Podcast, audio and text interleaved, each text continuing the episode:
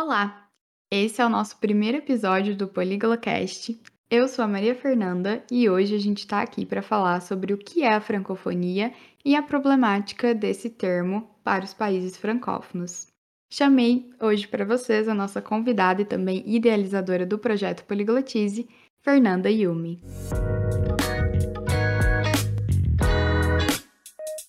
Gente, boa tarde, bom dia, boa noite, depende da hora que você estiver ouvindo. É um prazer estar aqui com a Mafer. Bom, eu sou a Fernanda Yumi, sou internacionalista em formação, né? Ainda não me formei, ainda não sou internacionalista. Da Universidade Federal da Integração Latino-Americana. Eu sou adepta às teorias decoloniais e sou aluna também da Maria Fernanda no francês.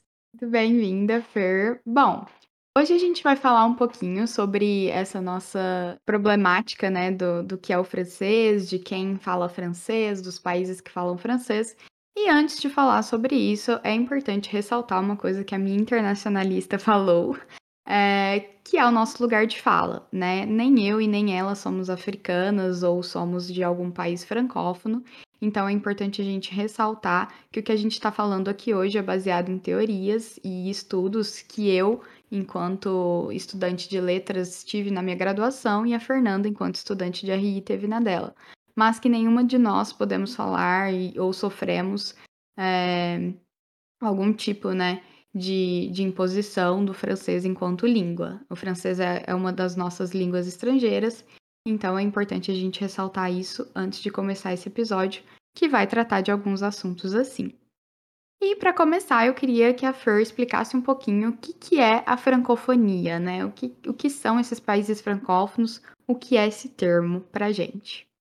Bom, Mafê, eu vou fazer uma provocaçãozinha aqui só para falar do que você acabou de falar, que a gente não sofre essa imposição no francês. E tá certo, a gente não sofre no francês, mas no português a gente sofre, né?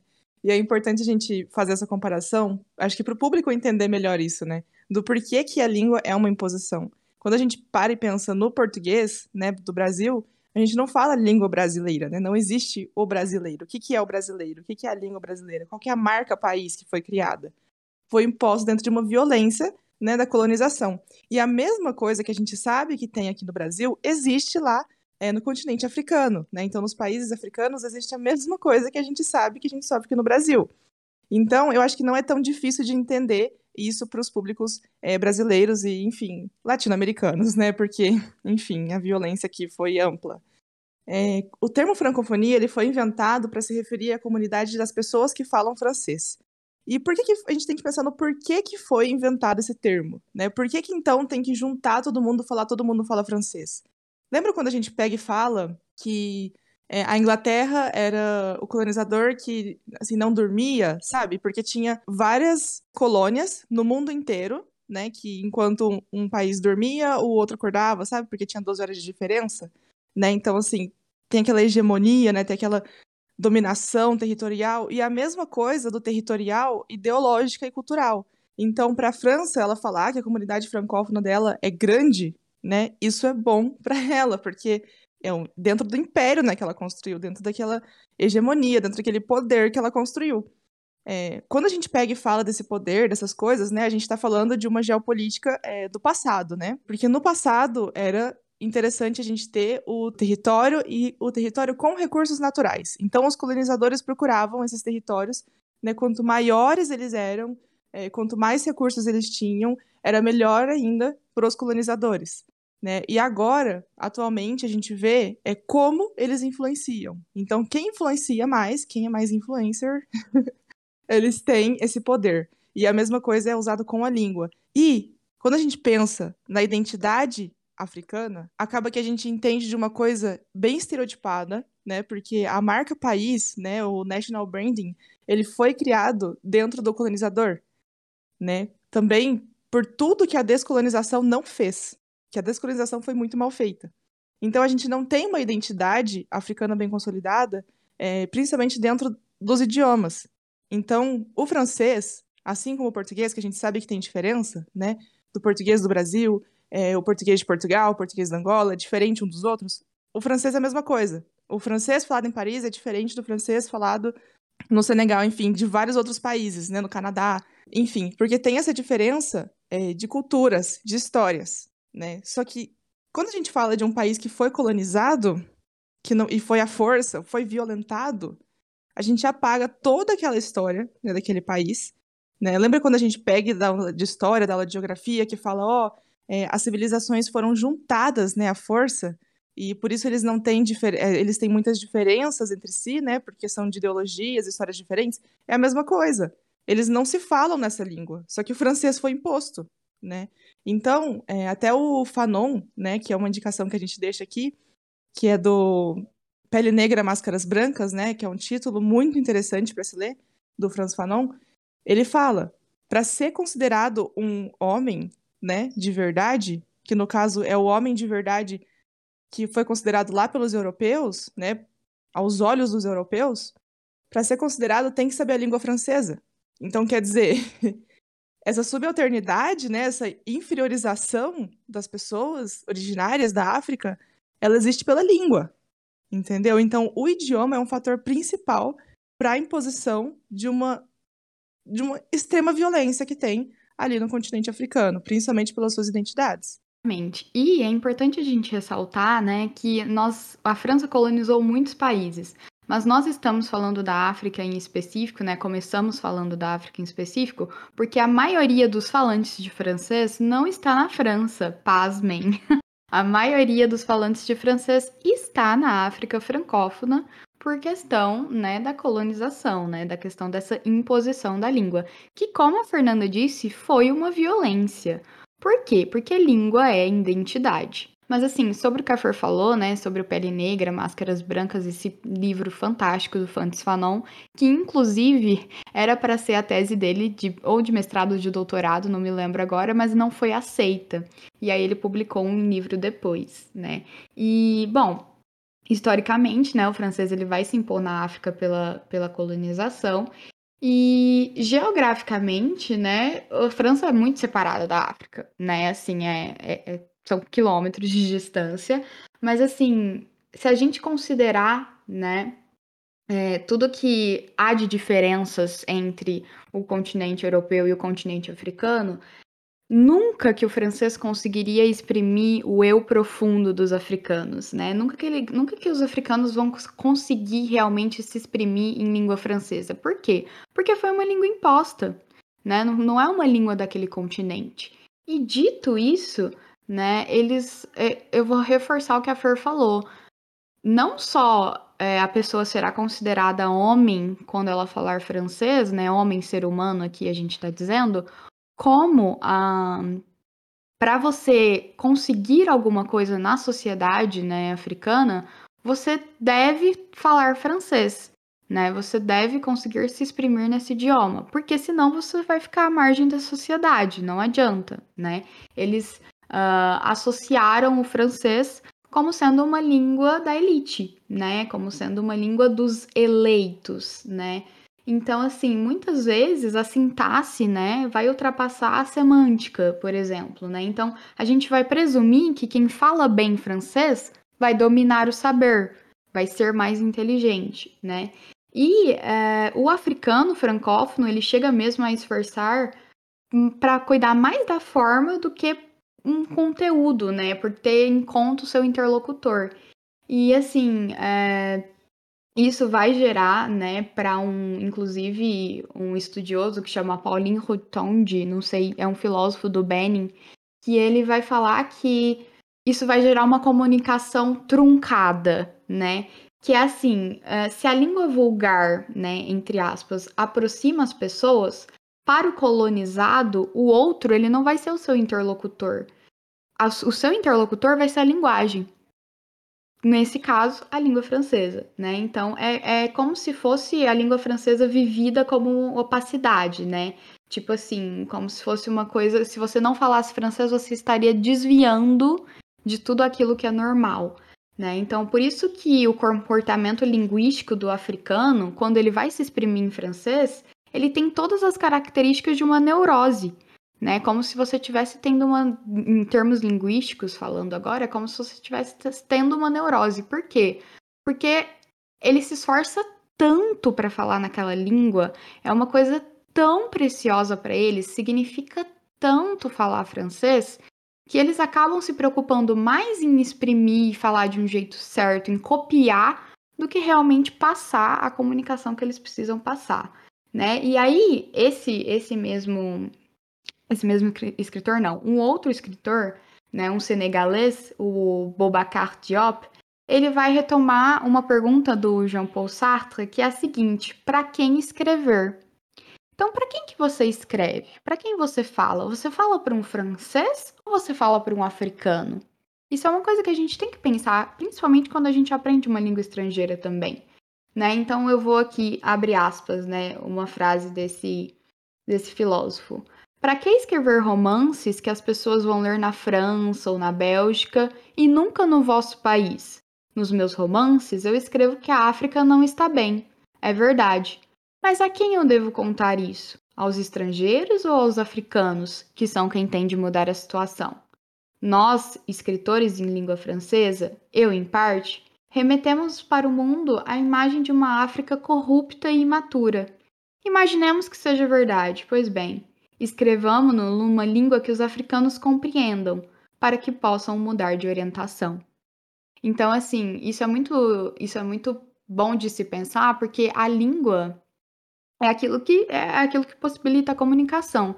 E a partir do momento que a gente não se comunica com o povo que deve ouvir, a gente não está passando a mensagem. Né? E aí a Fer também conversou comigo um tempinho antes sobre essa questão da descolonização. E eu queria que ela falasse um pouquinho disso agora. Sim, é, quando a gente fala da colonização, a gente entende a problemática da colonização principalmente pelo processo né, de descolonização, que ele foi muito mal feito. E eu acho que, assim, para ajudar também a entender melhor, porque para as crianças dos anos 2000, principalmente, vai ser bem fácil de ter essa referência, que é o filme Hotel Ruanda. Eu acho que toda criança dos anos 2000 já assistiu o filme, só que eu vou fazer uma provocação e vou pedir para que assistam de novo, quem já assistiu porque aí vocês vão entender, depois de anos, né, assim, com uma consciência já, é, toda a problemática que passa ali no filme. Porque quando a gente criança, a gente assiste ali, ali né, fala, nossa, é, o gerente do hotel ali salvou tudo, que lindo, não sei o que, é um filme heróico, né? E, na verdade, tudo que se passa ali é muito feio. A gente assiste depois de anos e, assim, é, é nojento mesmo, sabe? O que, o que acontece ali dos, da imposição, né, dos europeus ali. Então eu vou mais ou menos ilustrar através desse filme, né? Já que eu falei dele. É, ali no filme, ele tem um conflito, né, que foi real, que foi entre os Hutus e os Tutsis. E um dos do, das civilizações ali, antes da colonização belga, é, era a maioria, né, que existia ali no lugar. Só que eles não eram tão brancos quanto os outros. Isso é na visão dos belgas, tá? E quando pegou e a, a Bélgica pegou e saiu dali, né, do, do, da sua colônia, largou tudo e falou assim, ó, então quem vai comandar vai ser os Tutsis, porque eles têm, literalmente foi essa a descrição, tá, gente, não sei eu que tô falando, pelo amor de Deus, porque eles não são tão negros, os narizes são menores e, a boca, e as bocas são menores. Então, através dessa descrição, né, foi denominado que seria é, quem comandaria ali. Só que eles não eram a maioria, né? Eles eram a minoria dali. Então, a parte que era a maioria, com certeza ficou assim, ué, se questionando, né? Por que, que eles vão governar? Por que, que a gente vai ter que seguir as ordens deles? É, então, esse grupo étnico, né, o Hutus, eles foram economicamente excluídos, né? Então, começaram a sofrer essas consequências e por isso entrou em guerra, né? E quando entra em guerra, a gente vê ali que tem um processo muito mal feito, né? Porque por que, a Bélgica pegou, saiu de lá e largou desse jeito? Sabe? Esse foi um processo muito branco. Então, vocês percebem que mesmo que deixou de ser colônia, ainda deixou um resquício de colônia, entendeu? Ainda deixou as ordens ali para continuar sendo uma colônia e para continuar mantendo o seu poder. E aí que a gente entende também a língua, entende? Por que eu estou explicando tudo isso, uma coisa mais territorial? Porque a língua é política, a língua envolve todas as histórias de um território, né? Então, eu acho que esse filme é muito bom para a gente entender, né? E também é, a emancipação, né, com o europeu ali, ela é, não, não acontece, né? Não acontece uma emancipação, porque no próprio filme a gente vê que não tem uma independência, né, do no acordo local ali com a Bélgica, por exemplo, e até com a França, né? Uma ajuda da França não, não existe, porque para acabar com o conflito, para acabar ali com aquele genocídio, que era um genocídio que estava acontecendo, e não tinha uma intervenção é, da ONU, não tinha uma intervenção concreta né, e eficaz da Cruz Vermelha, por exemplo, eles tinham que recorrer ao país que foi colonizado. E eles também não podiam fazer muito, entendeu? Por quê? Ué, o que, que tem a ver? Né? Então, a descolonização, o problema dela, a gente entende através daí, de como foi largado, né? De como não foi criado bem, né? E como foi largado mesmo. Exatamente. E muitas pessoas podem estar se perguntando, né, esse processo de descolonização que a Fer falou que foi muito mal feito. Então, os países simplesmente, né, a França, falando da França, agora vamos sair daqui, né? Os países se tornarem independentes, vamos sair daqui, é isso. Né? Ah, por que, que eles não voltam? Por que, que eles não têm uma identidade, então? Por que, que eles não criam? Né? Então, assim, é, inclusive tem um, um outro escritor é, camaronês, é, de Camarões, isso, Mongol Betty, que ele vai falar uma coisa muito engraçada, que é a seguinte: não escrevemos em francês por amor ou por uma escolha deliberada. Então, assim, é óbvio que eles não. Não, não é uma escolha usar o francês, mas para eles se comunicarem, principalmente com outras pessoas, e também, igual eu já falei, né, para mostrarem o saber, não é uma escolha deliberada. Usamos a língua de Molière, né, que é o jeito que a gente chama carinhosamente francês, por acidente histórico. A francofonia não é a nossa herança, porque nosso eu profundo exprime-se nas nossas línguas maternas. Escrever numa língua de empréstimo é aceitar participar de uma literatura de transição. Né? Então, como que essa francofonia, como que essa, ele vai falar, né, essa língua de empréstimo vai perpetuar um projeto colonial e econômico, né? Porque igual a Fernanda falou, língua é política. Então, isso vai ser um prolongamento natural também de um projeto é, cultural, né? Porque língua também é cultura. Então, assim, uh, quando a gente pensa agora, voltando mais para a parte da língua, para a parte de aquisição de uma língua, o que, que acontece, né? Até certo ponto, é, na aquisição de uma língua, então até certa idade a gente adquire tais fonemas, até outras idades a gente adquire tais fonemas, tipo ba, pá, né? Usando um exemplo simples aqui, quando a criança fala vavalo em vez de cavalo, né? Ela não consegue diferenciar o cá do vá. Isso vai acontecer uh, até uma certa idade, né? Então, em adquirir um fonema. Mas para ilustrar isso, né, e para vocês verem como isso é violento, até mesmo numa maneira numa maneira na infância mesmo, quando a gente aprende uma língua materna, a gente vai aprender esses fonemas, né? Quando a gente aprende uma língua estrangeira, a gente vai aprender, a gente vai levar esses fonemas da língua materna e às vezes a gente vai colocar outros, né? A gente vai adicionar outros. O exemplo é o TH do think do inglês, o R do francês, que é lá no fundo, né, de rien, que a gente às vezes não tem na nossa língua materna. Falo às vezes porque, por exemplo, o R carioca é o mesmo R francês, então dependendo. Mas assim, no mesmo dia que uma criança entra na escola, na África, por exemplo, um jovem africano entra na África, ele já vai ter discernimento para aprender uh, que um ponto que se desloca a outro ponto vai gerar uma linha, certo? Uma criança, ela, ela entra numa escola sabendo disso, ok? Mas como as pessoas vão escolher ensinar que uma linha, um ponto para outro vai gerar uma linha, elas vão escolher ensinar isso em língua estrangeira. Então, além da criança ter que fazer essa assimilação por si mesma, aprender uma coisa, né? A gente ainda vai ter que ensinar isso em francês. Então, assim, isso vai gerar uma deficiência ali no, no aprendizado de no mínimo 4 a 6 anos, ok? É, para ter vocabulário, gramática suficiente, etc. Ou seja, você vai. É um instrumento de aquisição da linguagem, né? Uma maneira de adquirir linguagem que vai ensinar para ela uma parcela de realidade que não é a dela. É uma parcela de realidade francesa, não é uma parcela de realidade africana. Porque ela está aprendendo aquilo ali em outra língua, ela está tá sendo, entre aspas, né, alfabetizada em outra língua, além de ter que aprender as coisas básicas, como por exemplo, um ponto, outro ponto vai gerar uma linha, quatro pontos juntos geram um quadrado, etc. Coisinhas que a gente aprende numa escola. Como isso é feito com, com adquirindo uma língua estrangeira, é mil e uma vezes mais difícil. E é por isso que também é uma perpetuação de uma violência. Porque eles estão sendo violentados ao mesmo tempo que eles estão aprendendo.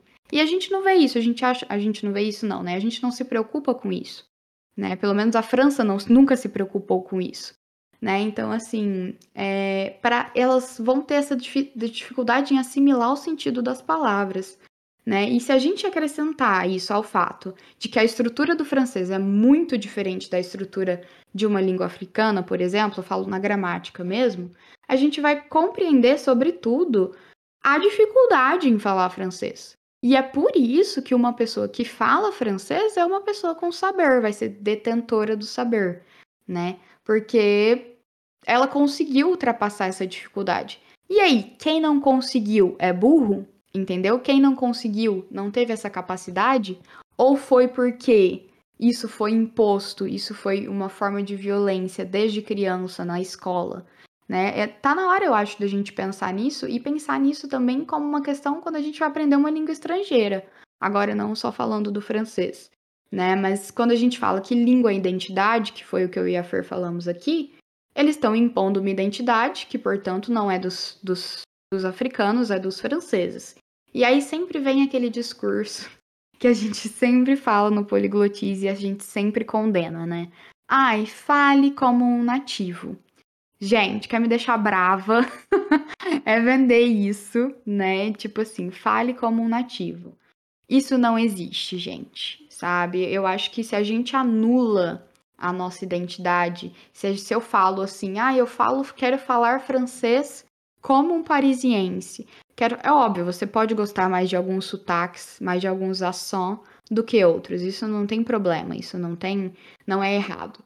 Mas você querer reproduzir como um francês fala, isso é um erro. Isso é, inclusive, uma violência, como eu acabei de explicar. Né? Então, assim, quer me matar é, é que vender a ideia de fale como nativo. Eu quero falar como brasileira. Tem uma segunda língua no francês. Porque eu tenho orgulho de ser brasileira. Eu não quero anular essa, esse fato em mim, entende? Então, se eu tenho um sotaque diferente, qual é o meu, qual é o problema? Né? Então, muitas vezes a gente tem receio de falar uma língua estrangeira porque vai ter medo, né? Tipo assim, só que, gente, quando você tá falando uma língua estrangeira, quem tá possibilitando 80% da comunicação é você. A outra pessoa não tem que ficar te corrigindo. A outra pessoa não tem que ficar falando que você tá. Ai, você não tá falando como um francês. Você não tá falando como um parisiense. Perfeito, não quero falar como um. Porque não sou um. Entende? Então, assim, é a gente precisa colocar essa pauta da identidade também na linha, né? E aí, Fer? Sim, Mafê, perfeito. Isso que você falou, principalmente, é de não tô falando como parisiense, porque não sou um. Não sou e nem quero ser, né? Porque, pelo amor de Deus, imagina. Ai, gente, ó, a gente tá falando mal aqui de europeu, assim, adoidado, né? Mas tô falando isso porque imagine a gente ser parte, né, de uma comunidade é, que exporta todo esse tipo de violência, né? Que, nossa, que quer se tornar uma hegemonia, etc. Eu falo isso porque hoje em dia o país hegemônico, né? É, é considerado Estados Unidos e tal, mas aquela Europa toda ali também foi, por parte, é, hegemônico, né, no mundo. A ideologia hegemônica dali, ocidental, branca, cristã. Então, tudo que não tá dentro disso é considerado inferior, sabe? E é por isso que a gente tá falando de tudo isso, porque a língua também foi considerada inferior e nossa, gente, enfim, não quero ser também. É, isso é um posicionamento meu, né? Não quero ser. Quero ser do outro lado mesmo, porque eu sei que é muito forte e eu sei que se a gente está sendo apagado, né, de certa forma, é porque eles se sentem ameaçados. Então, é isso aí. Não vamos falar como nativo, vamos falar com o nosso sotaque mesmo. E isso que você falou também, Mafê, eu acho que dentro do Brasil também, é, eles veem muito isso, né? A gente vê muito isso, porque, por exemplo, uma pessoa que tem um sotaque nordestino, quando chega aqui no Sudeste, é, sofre a xenofobia, né? Do jeito de se falar, o sotaque de se falar. E a mesma coisa do Sul, do, enfim, mas eu, eu falo mais do Nordeste porque a gente vê que a xenofobia é maior do Nordeste em relação é, ao Sudeste, enfim. Então, eu acho que para o pessoal compreender melhor, fazer essa associação com o Brasil também é interessante, né? Exatamente. E a gente acha que isso é, isso é engraçado, né? A gente acha que isso só acontece, por exemplo, com uma língua estrangeira, mas muito bem colocado. Isso acontece com o próprio português. Porque, gente, a língua é viva, a língua muda, a língua recebe influência, a língua, ela, ela vai mudar, entendeu? E ela vai mudar geograficamente, inclusive, né? Então, assim, se a gente querer unificar tudo isso, por exemplo, vamos todos falar português igual. Meu Deus, que horror que seria, não é mesmo? A gente querer falar igual. Por que, que a gente transfere esse, essa questão para o estrangeiro, sabe? Para uma língua estrangeira? Então, assim, é, é uma coisa a se pensar. E é importante dizer também, voltando para o francês agora e falando de história, Fernanda me corrija se eu estiver errada, mas é que assim, essa questão da identidade da língua francesa, ela não foi uma, uma coisa construída desde sempre, tá, gente? Tipo assim, ah, vamos falar francês, porque isso existe inclusive no, na França, por exemplo, falar como um parisiense. Né? Então, tipo, que o, que o francês de Paris é mais bonito, que o francês de outros lugares é, é enfim, né? Como, como existe no Brasil mesmo. E ela foi uma constru... ela foi uma coisa construída nos séculos 19 e 20, né? E que são os séculos que eu estudo, inclusive, na minha pesquisa, porque elas vieram junto com o advento do romance. Então, nesse momento, é quando os movimentos políticos da França, né, depois da Revolução, enfim, é, eles queriam tirar resquícios do absolutismo. Para eles tirarem esses resquícios do absolutismo, eles precisavam não aceitar nada que vinha do estrangeiro. Então é, é aquele, né, é que foi também uma coisa é, trazida da, dos Estados Unidos, né, o American Dream, né, e, e etc, né, é, que somos todos americanos, enfim. Na, esse movimento também aconteceu na França, né? Então, tipo assim, é, antes existiam muitos dialetos do francês. Mas assim, muitos. As pessoas falavam que você chegava a andar 10 léguas e falava uma língua diferente. E tudo bem, era normal. E aí, essa unificação do francês, ela começou é, quando as pessoas queriam apagar os resquícios do absolutismo, né? Queriam juntar a França como um todo, né? E, e, vamos todos ser uma grande nação e ter orgulho da nossa nação. Tanto é que isso é um dos entre aspas, bem entre aspas, estereótipos dos franceses, que eles são orgulhosos da nação deles, né? Eles falam fier, né? Que é a palavra orgulhoso. E, e, e isso, assim, foi um, um, mito, viu, gente? Essa, essa questão de unificar para poder é, unificar a língua, eu falo, para poder todo mundo se identificar, isso é um mito. Porque é um mito fundador de uma coletividade em busca de uma identidade. Então, ah, nós vamos todos aqui falar igual, né? Vamos todos aqui ter o mesmo sotaque, vamos significar, as coisas vão significar o mesmo, né? E, isso é, é para pra quê? Pra gente ser coletivo, né? Pra gente ser um coletivo como um todo. Pra quê? Pra gente buscar uma identidade. Mas a nossa identidade, ela é diferente. Não só de um país, que é um lugar muito, muito grande, como um para o outro né? Tipo, eu vou dar um exemplo bem tosco. Uh, quando eu fui pra faculdade, eu peguei a mania de falar acha, porque tinha uma grande amiga minha que falava acha, de tipo assim, ah, tá, imagina, né? Igual a gente fala no interior de São Paulo, imagina, né? Tipo, acha, não tem problema. E, e, isso é uma coisa que até hoje às vezes causa estranhamento nas pessoas, quando a gente fala acha, né? Tipo assim, as pessoas, por que você fala isso? E tipo assim, é, como que a gente se sente não pertencido às vezes por apenas usar uma expressão diferente. Né? Tem uma coisa que eu e a Fernanda também sempre brinca, que é o castelo, né? Em São Joaquim da Barra, a gente fala, quando a gente ri muito, a gente fala que a gente tá castelando, né? Não me perguntem, isso é uma coisa muito joaquinense, a gente não sabe de onde veio, né? Mas assim, é uma coisa que unifica a gente, é uma coisa joaquinense, certo?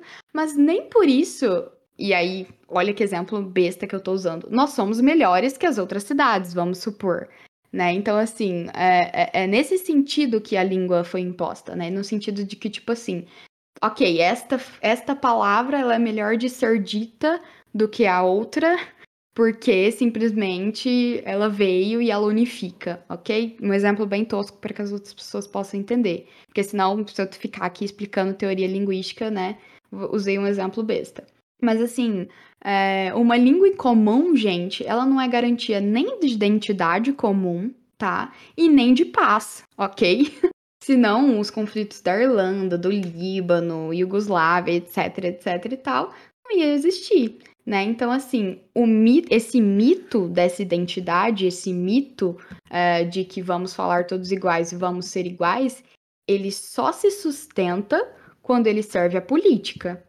Então, como a Fernanda mesmo disse, uh, língua é política. Então, ele só vai servir quando alguém estiver se beneficiando disso. Quem está se beneficiando do fato dos uh, africanos terem que falar francês é a França, que, como a Fernanda disse no começo do episódio, quanto mais países falarem francês, melhor para eles. Mas a que custo que esses países estão falando francês? A que custo que a francofonia existe? A que custo nós estamos vendendo e vendendo e vendendo pessoas que falam como nativos? Ou até mesmo, e aqui incito uma provocação também, pessoas que acham que porque sabem a língua, sabem ensinar a língua. Eu tenho certeza que ninguém aqui que tem o português com a língua materna, a não ser que seja formado em letras português, sabe ensinar português. Se você ir para uma sala de gramática e eu te perguntar o que, que é um, uma oração coordenada, aditiva, etc, etc, você não vai saber me explicar isso. Então, assim, a língua materna não é porque nós temos a língua materna ou nós sabemos uma outra língua que a gente pode ensinar aquela língua. Porque ensinar uma língua é metodologia. Então, assim, é metodologia, didática, estudo, enfim, etc, etc. Mas aí isso daria um outro episódio, né? Mas assim, quem está se servindo desses discursos? E aí eu deixo aqui a provocação final do episódio. Quem está servindo o fato, quem, quem está se beneficiando desse fato de que a gente vende, né? Vender uma língua como um nativo, vender uh, um francês uh, de Paris. Que, para mim, as pessoas que estão se beneficiando disso estão ficando cada vez mais ricas, estão ficando cada vez mais, uh, entre aspas, né? Detentoras do saber, porque se elas sabem falar como nativo ou se elas conseguem se comunicar como nativo, então perfeito, então a comunicação delas é ótima, né? E as outras pessoas? né? E as outras pessoas que não falam como nativo? Ou e as outras pessoas que são de outros países, de outros continentes e não falam como um parisiense? Elas não são francófonas, né? Então, uh, fica aí a provocação final do episódio. E queria saber se a Fer uh, quer acrescentar mais alguma coisa. Sim. É, sobre a questão da identidade, né? Quando a gente fala da identidade do país, a gente está falando do soft power Inclusive, tem um autor, né, o Joseph Nye, e assim, como internacionalista, eu não poderia deixar de falar em soft power, né, gente? Porque o soft power, ele é o poder, né, que ele não tem nada de soft, que no caso ele vem como se fosse um suave, que vem da diplomacia, da cultura, da história, que no final desse episódio, então, a gente compreende, né, que ele não tem nada de soft, né? Só que o soft power, ele tem o intuito de traçar aquele estereótipo, né? Então, quando a gente pensa é, na França, a gente pensa na boininha, no baguete, a gente pensa em tudo isso. Então, a mesma coisa, né, da francofonia. Quando a gente pensa na francofonia, nos francófonos, as pessoas que falam francês, a gente pensa no chique, né, na cidade da luz, não sei o quê, a língua romântica, piriri pororó. Sendo que, na verdade, o francês, ele é muito amplo, né? O francês do Haiti, ele tem ali uma diferença. O francês da, dos países africanos, como a gente viu, tem, e tem as suas especialidades. Então, assim, é, tudo que a gente falou aqui hoje, ele tá dentro desse conceito, né, do soft power, que é a vontade do colonizador de vender a sua imagem e de deixar o seu estereótipo, né, que ele sai ganhando. Enfim, e a gente estava discutindo uma, uma vez é, que existia até uma forma, assim, de tentar contornar isso, que foi até um, um projeto do Emmanuel Macron, eu acho, que foi aquele dicionário, né? Sim, existe um dicionário da francofonia, inclusive, que foi um, um projeto do Emmanuel Macron, não vou saber que ano que foi, mas assim, é um projeto que traz todas as, as expressões, né, todas as palavras que podem ser ditas em vários lugares, né, em vários países, em vários continentes da língua francesa. Então existem expressões africanas que só existem lá, expressões francesas, expressões canadenses, etc, etc. Então foi uma maneira da gente conseguir unificar e trazer também, quer dizer, unificar não, que unificar é uma palavra muito forte, mas como a Fernanda disse, é uma maneira de contornar esse fato de que existem outras palavras que podem ser ditas de outras maneiras na mesma língua e tá tudo bem, né? A gente não precisa falar a mesma palavra que o colonizador, ok? Então é um, é um dicionário bem legal e é um dicionário online. Se vocês escreverem, é, digitarem no Google, dá para achar e é bem legal. Eu indico ele bastante, inclusive para quem está começando a aprender francês, né? Se começou a aprender uma expressão nova, ah, deixa eu ver como que isso é falado na África. Ah, deixa eu ver como isso é falado no Canadá. Deixa eu ver como isso é falado no Haiti né? É bacana, porque a gente não fica preso somente a isso que a Fernanda falou, né? Boininha, baguete embaixo do braço, chiqueza, romance, cidade da luz. E se o francês tiver uma outra cara, né? E se o francês não tiver esse estereótipo, né? E se a gente conseguisse falar francês de uma outra maneira, uh, ou de outros dialetos? E aí, eu gostaria também de indicar um Instagram que é bem legal, que é a Isa Parle Français, vou deixar na descrição. E ela, ela trabalha com francês decolonial, então é bem legal de seguir. E deixo aqui a indicação para vocês também. E encerramos esse episódio. Agradeço a todo mundo que escutou a gente até aqui. Muito obrigada e espero que vocês tenham gostado. Qualquer coisa, sigam a gente nas nossas redes sociais, mandem um direct. E tchauzinho, gente. Mil beijos. Obrigada, Fer. Obrigada, equipe de audiovisual. Merci.